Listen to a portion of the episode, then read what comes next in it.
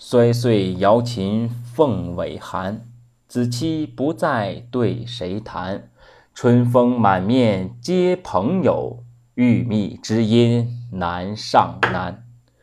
各位朋友，大家好，今天要为大家讲的故事的名字叫做《高山流水》。春秋时期有一个人叫俞伯牙，这个人啊极其喜好弹琴。他不远千里呀，去拜访著名的琴师程连先生，请求啊做他的弟子。程连先生啊觉得伯牙为人谦虚诚恳，便收入他作为弟子。伯牙跟随程连三年，学到了极高妙的弹奏技巧。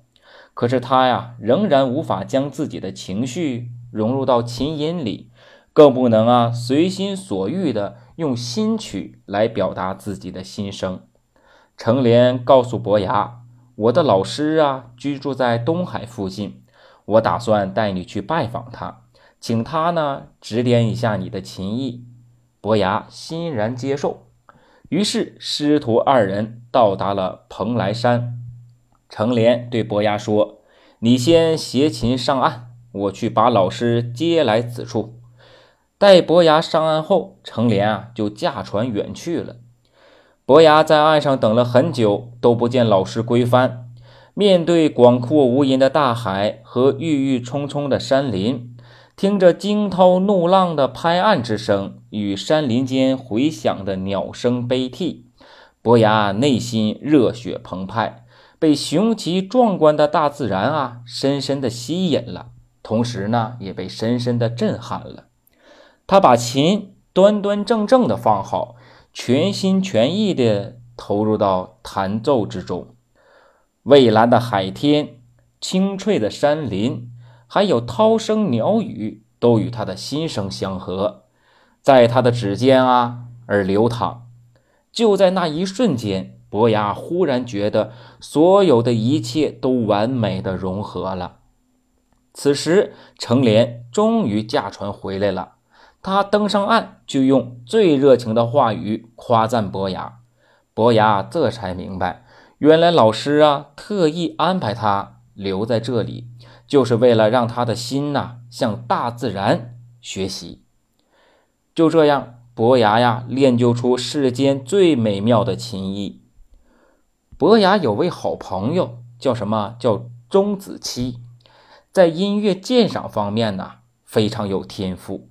伯牙呀，常与他共同欣赏音乐，讨论乐理。有一天，伯牙弹奏时想起了高山，钟子期听了，感叹道：“雄伟啊，巍巍峨峨，就像泰山。”伯牙心念一动，又想到了流水。钟子期又感叹道：“壮阔啊，浩浩荡荡，就像江河。”后来。钟子期因为有事要回乡，就与啊俞伯牙分开了。过了一段时间，伯牙呀很想念这位难得的知音，就带着七弦琴专程去钟子期的家乡。但是当俞伯牙到达时，却听到钟子期的死讯。伯牙万念俱灰，悲伤地说：“世间已无知音。”我还能弹给谁听呢？说完，将琴摔得粉碎，一生未再弹琴。这个故事就是高山流水的故事。同时呢，这个故事也告诉我们啊，知音难觅。好了，谢谢各位，今天的故事就讲到这里，我们下期再见。